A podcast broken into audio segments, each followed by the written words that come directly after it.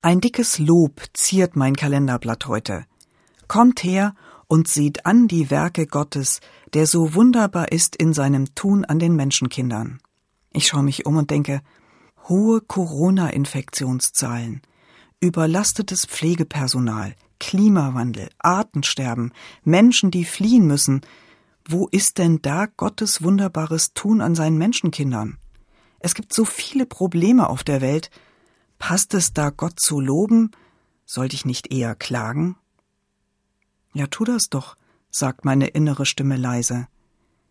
Bring alles das, was dich belastet, vor Gott, deine Sorgen und Ängste, was dich bedrückt und traurig oder unglücklich macht, auch wo du dich hilflos fühlst oder unzufrieden, nimm das alles mit hinein in ein Gebet.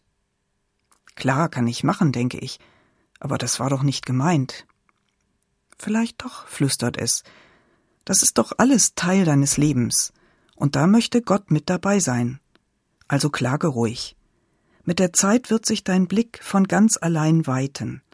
Du wirst nicht nur das Beklagenswerte sehen, sondern auch das, was gut ist und wunderbar. Oder sollte da überhaupt nichts sein? Na ja, doch, denke ich. Ich habe ein Dach über dem Kopf und Menschen, die zu mir gehören, und ich leide keine Not. Ich kann sogar noch abgeben von meinem Überfluss und für gute Zwecke spenden. Und ich muss zugeben, dass in Rekordzeit gute Corona-Impfstoffe entwickelt wurden.